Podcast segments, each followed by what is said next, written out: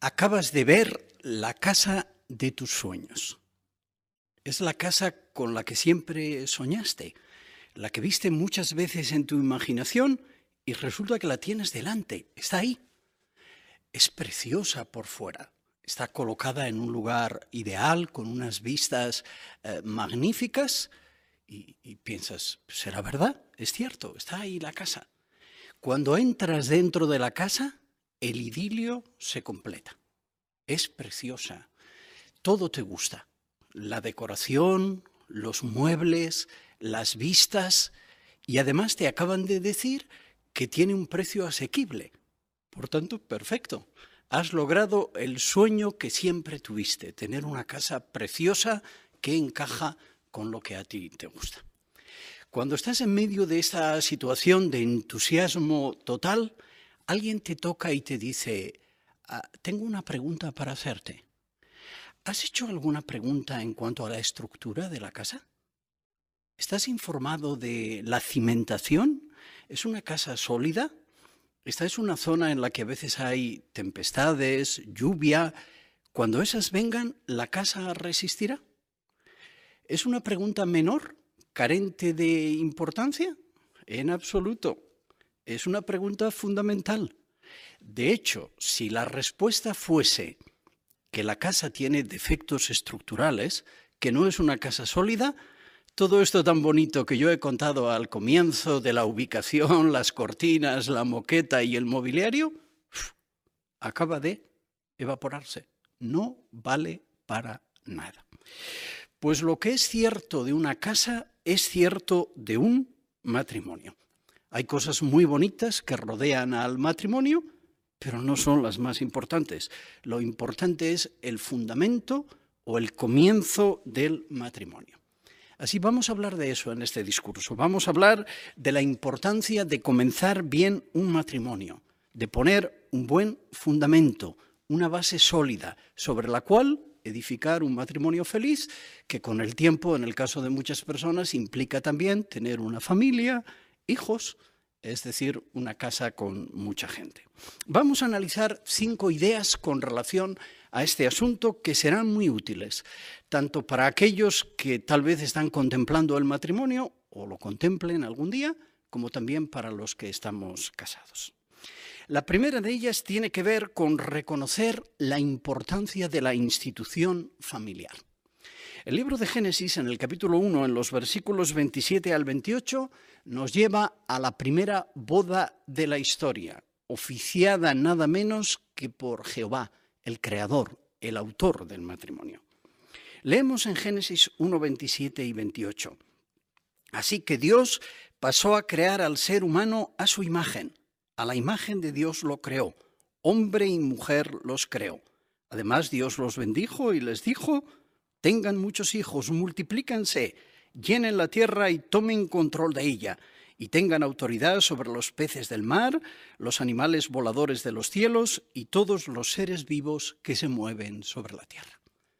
Jehová tenía un buen propósito cuando instauró el matrimonio. Bueno, de hecho estaba relacionado con su propósito eterno para la humanidad. La idea era que aquella primera pareja, con el tiempo, tuviese más y más descendencia y esa pequeña parcela de, paraíso, con el tiempo, llegaría a extenderse a través de toda la tierra. Desde luego, la familia es sumamente importante. Eh, algunos historiadores han dicho que es el núcleo de la sociedad humana. Y no es una idea que a alguien inteligente se le ocurrió hace tiempo que pensó, eh, ¿y cómo vivirían bien los humanos en un entorno ideal, un núcleo sólido para criar una familia? Y a un humano se le ocurrió el matrimonio. En absoluto. Encontramos aquí en el libro de Génesis que esa fue una idea que nació del Creador. Y tan importante ha sido la familia a través de la historia que hasta personas que no aman a Jehová y no valoran los principios bíblicos han reconocido que cuando en una civilización la familia no ha ido bien, la civilización se ha hundido. Muchos historiadores, por ejemplo, creen que la decadencia del Imperio Romano, que llegó a abarcar todo el mundo conocido en su tiempo, vino en buena medida por el deterioro de la relación familiar. porque se excusó todo tipo de inmoralidad, de falta de respeto, y eso con el tiempo quebró la unidad de las familias, quebró la unidad eh, del país. Así, cuán importante es que veamos la institución familiar como Jehová la ve, como una institución sumamente importante. Segunda idea, la selección del cónyuge para un matrimonio feliz. Hemos leído y comentado al principio que un fundamento para una casa es clave. ¿Qué materiales utilizará uno para ah, poner el fundamento de una casa? Pues con quién uno se casará, qué materiales formarán el matrimonio, cuán importante es. Así que importante cuando uno contempla el matrimonio, conocerse uno a sí mismo y sus necesidades al escoger el cónyuge. Qué importante el buscar a alguien que tenga las mismas metas que uno tiene. Si uno escogiese como cónyuge a alguien que tiene metas muy diferentes a las de uno, pues sería la figura de dos animales de estructura y capacidad completamente diferentes que queremos uncir bajo el mismo yugo. Anuncia problemas para los dos animales y dificultad para llevar a cabo el trabajo. Así que es importante que las metas sean eh, similares, que se tenga el, mismo sentido de, de, qué son las cosas importantes, cuáles son los valores que uno tiene, qué busca uno en el matrimonio. Pues el cónyuge en perspectiva debería tener metas y valores similares, porque no tenerlos anuncia un yugo desigual. Claro, alguien para esta altura del discurso pudiera decir, pero todo esto es muy técnico, ¿no? Como muy, como muy frío. ¿No estamos hablando del matrimonio y el amor? ¿Dónde está el amor? ¿No está eso del aleteo de mariposas en el estómago? El enamorarse perdidamente de alguien y, y cuando eso ocurre, ¿qué puede hacer uno? No queda otro remedio, tiene que ir tras sus sentimientos y casarse con esa persona. Hay un dicho en español que dice que el amor es ciego. Es decir, que cuando una persona está presa de un sentimiento romántico hacia otra, pues no se puede hacer nada. Hay que dejarse llevar por los sentimientos y casarse con esa persona. Pero la Biblia distingue entre el encaprichamiento y el amor verdadero. La Biblia no habla en contra del romanticismo, en absoluto, pero sí indica que cuando solo hay ese tipo de sentimientos que bien pudieran ser pasajeros, no se está poniendo un fundamento sólido para el matrimonio. Mientras que cuando hay un amor maduro, con su componente romántico, ¿por qué no? Eso garantiza un matrimonio de éxito. En ocasiones, y eso es importante tenerlo claro cuando uno selecciona a un cónyuge, se le dice a la persona, ¿tú has pensado bien con quién te vas a casar? ¿No te parece que esta persona tal vez no tiene las características ideales, no comparte tus metas y otros aspectos? Y es típico en ese momento contestar, ah, bueno, sí, es cierto, pero no te preocupes. Una vez nos casemos, ya lo cambiaré. Ya lograré que con la convivencia y el tiempo la persona se convierta en otra persona distinta. ¿Realista? Francamente, muy poco. Pensemos en nosotros. Amamos a Jehová y queremos seguir sus normas. Pero ¿verdad que todos concordamos en que tenemos ciertos aspectos de nuestra personalidad que nos cuesta mejorar? ¿Que han mordido en nosotros más que lo que nos hubiera gustado? y que van pasando los años y tenemos que seguir luchando para manifestar cierto aspecto del fruto del Espíritu o mejorar en cierto campo del vivir cristiano. Pues si eso nos cuesta a nosotros, si estamos hablando de nuestra vida, la única vida que podemos controlar, ¿es realista pensar que lograremos cambiar la vida de otra persona? ¿Que la convertiremos en alguien diferente? Francamente no. Y además eso nos trae a una reflexión irónica. Si uno dice esto, ¿de qué está enamorado? ¿De lo que hay o del proyecto? ¿Está enamorado de la persona en la actualidad o del proyecto, de lo que yo pienso conseguir después de unos años cuando haya cambiado por completo a la persona? Está claro que la selección, no hemos abarcado todos los puntos, evidentemente, pero que la selección de un cónyuge apropiado para un matrimonio feliz es sumamente apropiado y que solo fiar a los sentimientos, al amor romántico, pudiera llevar a un amargo despertar. Tercer punto de los cinco que vamos a analizar. Compromisos que se contraen al casarse. Pues el autor del matrimonio dice el tipo de compromiso que implica el matrimonio. Dicho en lenguaje de esta época, el manual de instrucciones del matrimonio dice que el matrimonio es lo que dice Génesis capítulo 2, versículos 23 y 24. En primer lugar, la reacción poético-romántica de Adán al recibir una esposa. Entonces el hombre dijo, por fin, alguien que es hueso de mis huesos y carne de mi carne, será llamada mujer porque del hombre fue sacada. Y ahora dice la Biblia, por esa razón el hombre dejará a su padre y a su madre, se unirá a su esposa y ellos serán una sola carne. Compromisos al casarse, lo que acabamos de leer. Jehová ve el matrimonio como una unión permanente, no una unión temporal, una a la que se le podrá poner fin cuando surjan dificultades o como dicen algunos ahora, cuando la llama se apague, pues ¿qué vamos a hacer? Se apagó, será necesario disolver la unión marital. Así que es importante que las dos personas que van a casarse tengan este concepto del matrimonio. ¿Surgirán dificultades? Cierto. ¿Habrá problemas que solucionar? Es verdad. ¿Habrá enormes desafíos? Sí. Pero la permanencia del matrimonio no se discute. El matrimonio continuará haciendo lo que sea necesario para solucionar esas dificultades. Lo que da a un matrimonio auténtica solidez es el compartir la adoración a Jehová.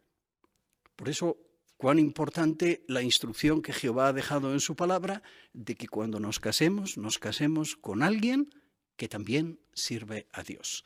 En el lenguaje de 1 Corintios 7:39, alguien que está con el que nos casamos, que está en el Señor. Una expresión que transmite la idea de alguien que sirve a Jehová, pero no solo teóricamente, sino en la práctica, alguien que vive como un siervo de Jehová dedicado y bautizado. Pues eso permitirá compartir metas y estar unidos en lo más importante, estar unidos a la tercera hebra del matrimonio. Y claro, si ambos nos sirven a Jehová, no será posible conseguir esa unión triple que es la que garantiza un matrimonio de éxito. La Biblia muestra que, dado que el compromiso al casarse es serio, aplica lo que dice Lucas capítulo 14, la importancia de sentarse y calcular el costo antes de dar el paso. Para algunas personas, especialmente cuando son jóvenes, eh, algo que nubla un tanto el buen juicio es la apariencia física. Cuanto más joven es una persona, normalmente más atención presta a la apariencia física del futuro cónyuge tanto en ocasiones que una persona que no es atractiva ya, ya no califica para ser eh, cónyuge. Pues desde luego ese punto de vista, eh, qué poca solidez eh, tiene. Basar la selección del cónyuge y el casarse con alguien por su atractivo físico. Pensemos en la Biblia. La Biblia habla de personas que fueron muy, muy atractivas. Por ejemplo, la reina Basti. Dice la Biblia que era una mujer muy, muy atractiva. Por eso el rey de la nación la escogió como esposa. Absalón, dice la Biblia, que llamaba la atención por su hermosura, por ser alguien sumamente atractivo. ¿Pero qué cualidades tenían? ¿Qué características de personalidad? Basti era una mujer orgullosa y Absalón era alguien no teocrático, manipulador y que hizo muchas cosas incorrectas y muy guapo, ¿cierto? Pero eso no es lo, que cuenta realmente. Cuando lo pensamos bien, la apariencia física tiene poco mérito. Hay personas que han nacido atractivas y son atractivas. Perfecto, nos alegramos por ellas. ¿Por qué eso ocurre? Pues a veces ocurre por, por, cosas como combinaciones genéticas. Se casa una persona de una cultura con otra de otra y eso produce una fusión genética y ahí tenemos un muchacho o una muchacha que cuando crecen son sumamente atractivos. ¿Qué han hecho para ser eso? Nada. Pero si hablamos de la persona secreta del corazón que menciona Primera de Pedro 3, ¿funciona igual? ¿Se hereda? ¿Es una combinación biológica y depende qué padre uno tenga, ya nace como una persona espiritual? En absoluto. Así que cuando alguien ha cultivado buenas cualidades, eso sí que tiene mérito, porque no se las han regalado.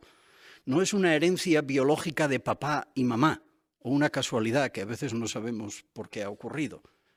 Tiene esas cualidades porque ha trabajado, es una persona espiritual.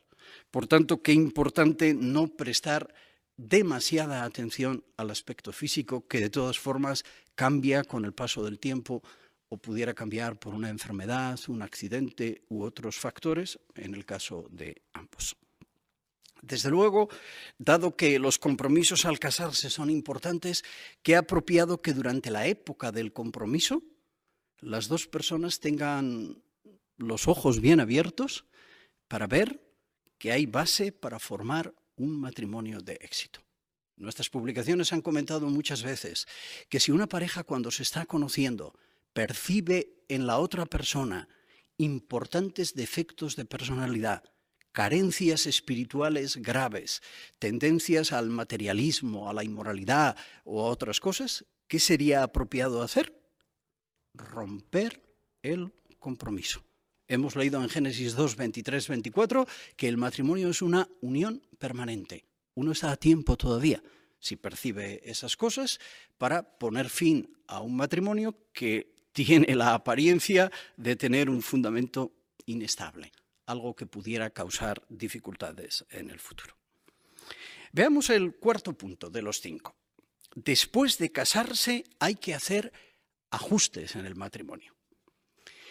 La literatura romántica nos ha contado muchas historias con relación a lo que cuesta que algunos se casen. Él es rico, ella pobre, pertenecen a clases sociales diferentes, los padres no les dejan casarse y hay unos líos enormes pero al final, qué bonito, todo se consigue. ¿eh? La historia de Romeo y Julieta. Al final eh, se consigue que eh, las personas puedan casarse.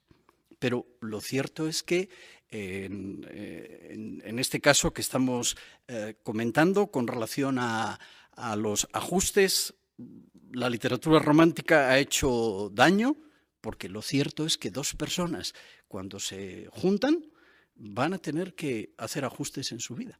Son personas que vienen de diferentes culturas, de diferentes zonas, a veces hasta de un diferente idioma, un diferente patrón de pensamiento. Y ahora cuando les juntamos, tendrán que hacer cambios. El libro de Eclesiastés, en el capítulo 4, en los versículos 9 y 10, indica esto.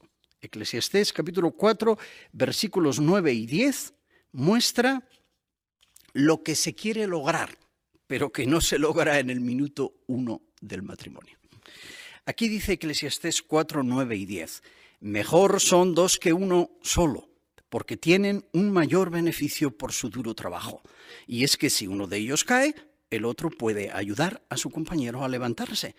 Pero ¿qué le pasará al que cae si no hay nadie que lo ayude? Qué bonito. Eso es lo que se quiere lograr, un equipo, un, pack, dos personas que están juntas y que se ayudarán la una a la otra. Pero desde luego, cuando dos personas se casan, esa unión, ese engarce no es necesariamente automático. Es necesario ser flexibles y estar dispuestos a ceder. Hay que reconocer que uno no es el único que está haciendo ajustes, que ambos lo están haciendo por amor habrá que tomar en cuenta puntos de vista que pudieran diferir en cuanto al sexo, el dinero, las relaciones familiares, pues todo eso habrá que atenderlo en un espíritu de amor y respeto para lograr eh, una buena convivencia. Una de nuestras publicaciones hace años llamó a este periodo sobrevivir al primer año de matrimonio con cierto sentido del humor, evidentemente, pero transmitiendo una idea válida, realista, con relación a la vida marital. Y alguien que lo contempla debería contar con ese periodo de, ajuste diferente a lo que hemos comentado de la literatura romántica que se centra en los obstáculos hasta y después da por sentado que todo va a ir maravillosamente bien. Y la quinta idea, cómo resolver los desacuerdos en la relación matrimonial. ¿Es que van a surgir desacuerdos? Desde luego. Aunque tuviésemos aquí, supongamos, al mejor matrimonio del mundo, hubiésemos hecho una selección y vamos a entrevistar al mejor matrimonio del mundo. Todavía, aun siendo el mejor matrimonio del mundo, sería un privilegio conocerles, pero todavía sería la unión de dos personas imperfectas. Por tanto, dos personas que van a cometer errores. La imperfección va a causar desacuerdos y es preciso aceptar y superar las debilidades de la otra persona. El libro de Proverbios, con un lenguaje muy bonito, muestra un principio guiador cuando surjan esas dificultades que invariablemente van a surgir.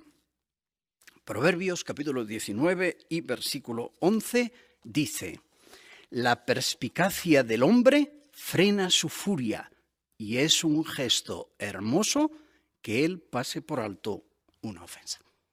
Qué bonita idea, ¿verdad? Especialmente la segunda parte del versículo incide en la idea de que es un gesto hermoso pasar por alto las ofensas. Y la parte A indica que hay que ser perspicaces. La perspicacia implica ver más allá de lo obvio. Y bien pudiera ser que alguien en el matrimonio ha dicho o hecho algo que no ha sido lo ideal, pero la persona perspicaz va más allá de lo que ha ocurrido, que eso es obvio y evidente. ¿Por qué ha ocurrido? ¿Cómo se encuentra la persona? ¿Está estresada? ¿Tiene dificultades de un tipo u otro, problemas familiares? Pudiera haber mil razones que han motivado una reacción que no ha sido la ideal, pero que no es la tónica. La ley de bondad amorosa normalmente está en el cónyuge, pero en esta ocasión, pues ha cometido un error. Qué apropiado entonces, como resultado de esa perspicacia, un gesto hermoso que pasa por alto la ofensa, o como dice Pedro, cubre, tapa el error que se ha cometido. Una buena máxima cuando surgen problemas en el matrimonio es o lo hablas o lo olvidas. Aquí hemos leído que lo mejor, la mayor parte de las veces, es olvidarlo pasar por alto la transgresión.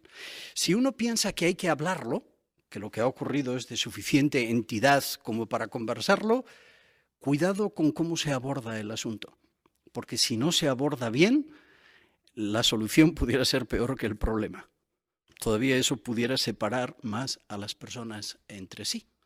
Como hemos aprendido en nuestras publicaciones, que ha apropiado el eh, plantear el asunto pluralizando no acusando a uno de los dos de que hace esto o lo otro, que es el culpable, que es el que ha llevado a la situación que tenemos ahora que analizar. Cuando las cosas se pluralizan y se habla de, de manera calmada, pues tenemos un asunto que deberíamos hablar y ver cómo podemos solucionarlo. Es un buen comienzo, ¿verdad? No hay culpables. No se está hablando de que uno de los dos, aunque tal vez haya contribuido más, pero esa no es la idea. En una reunión de estas no es el asunto distribuir responsabilidades y cuantificar el tanto por ciento de culpa de cada uno. Eso no tiene ninguna importancia. La idea es solucionar el problema si es que uno entiende que hay una situación que debe abordarse. ¿Y qué hay si el matrimonio aún así sigue experimentando dificultades? Se ha sentado, ha orado sobre el tema, ha buscado los principios bíblicos, ha leído lo que el esclavo fiel y prudente ha publicado, pero los problemas en el matrimonio continúan. Dado que el matrimonio es una unión permanente, hay que buscar ayuda para solucionar los problemas. Tal vez los papás serían una buena ayuda. ¿Una reunión familiar pudiera ayudar para solucionar el problema? Pues es la última y la peor de las opciones. ¿Por qué? porque esas personas que tanto quieren a los cónyuges no son imparciales, aunque sean maduras, están mediatizadas por los sentimientos, por el profundo cariño que tienen a las personas que hay delante y quizá a una de las dos más, si es que papá está mirando a su niña y ve que, que su matrimonio no va tan bien como le hubiera gustado. ¿Hay que buscar ayuda? Sí, pero de personas maduras. Personas con las que nos sinceraremos y nos dirán lo que nos gusta. Puede que sí, puede que no. Puede que lo que nos digan no nos guste. Nos indiquen que hay algo en lo que no estamos actuando de manera apropiada, bien como esposa, bien como esposo o ambos. pero el tener una disposición humilde en ese momento, cuánto ayudará. Desde luego, un principio rector cuando surgen problemas en el matrimonio, que invariablemente van a surgir, es el que encontramos en el libro de Romanos, en el capítulo 12 y en el versículo 17. Aquí el apóstol Pablo dijo, solo leemos la, la primera frase del versículo, no devuelvan mal por mal a nadie. Así, si uno ha sido objeto, ha habido un problema en el matrimonio y uno ha sido objeto de algo que no ha estado bien, algo que ha estado mal, ¿qué hará? ¿Devolver mal por mal? Pues eso es peligroso. Porque si a uno le han hecho algo mal y uno devuelve mal, acaba de iniciar un círculo vicioso que no tiene fin. A una acción que no ha estado bien se responde con otra que no ha estado bien y así sucesivamente, el problema irá creciendo. Entre nosotros no, pero entre personas del mundo eso a veces acaba en insultos, falta de respeto o hasta en violencia incluso. Eso no va a ocurrir en un hogar cristiano, pero bien pudiera ocurrir que eso pusiese una cima entre los cónyuges, se dijesen algunas cosas hirientes o se aplicase la ley del silencio y por días, semanas o meses los cónyuges no se hablen o se hablen solamente lo imprescindible. Habrá uno de los dos que tenga el valor de devolver bien por mal y entonces, clac, el círculo vicioso se acaba de romper e inicia un círculo provechoso, el ideal, devolver bien por bien. Acciones apropiadas a las que se responde con acciones apropiadas y eso eleva el matrimonio en sentido opuesto. Es realista pensar que surgirán problemas y dificultades en un matrimonio. Somos personas imperfectas, pero tenemos el mejor consejo disponible. Volvemos al comienzo de nuestro discurso. Hemos comenzado el discurso hablando de una casa preciosa y nos hemos quedado con la idea de que todo lo que hemos contado era muy romántico y enternecedor, pero lo que contaba en verdad era el fundamento de la casa, que en ese caso parece que no era el más sólido. En un matrimonio cristiano hay muchas cosas bonitas, pero desde luego accesorias, las importantes, el amor y el respeto, forman un fundamento duradero. Y no olvidemos nunca que cuando hablamos del matrimonio estamos hablando de una institución divina, de Jehová. El diablo también tiene soluciones, pero como el diablo siempre está en la oposición, llevando la contraria al, al, creador, sus soluciones son las que vemos cómo funcionan en el mundo actual. Parejas de hecho, personas sin ningún sentido de compromiso, parejas que tienen relaciones abiertas, que permiten cualquier tipo de aventura con otras personas y después regresar al hogar, el matrimonio entre personas del mismo sexo y una variedad enorme de estilos alternativos de familia que no son de Jehová, ya la palabra lo indica, ¿verdad? Alternativos. No es el que Jehová dice, sino eh, el que este mundo promueve, obviamente dirigido por el diablo. Es evidente que no funcionan. Seguirlos sería tan ridículo como comprar un aparato sumamente caro en el que hemos invertido un montón de dinero, tiene un manual de instrucciones, pero ni lo miramos tan siquiera.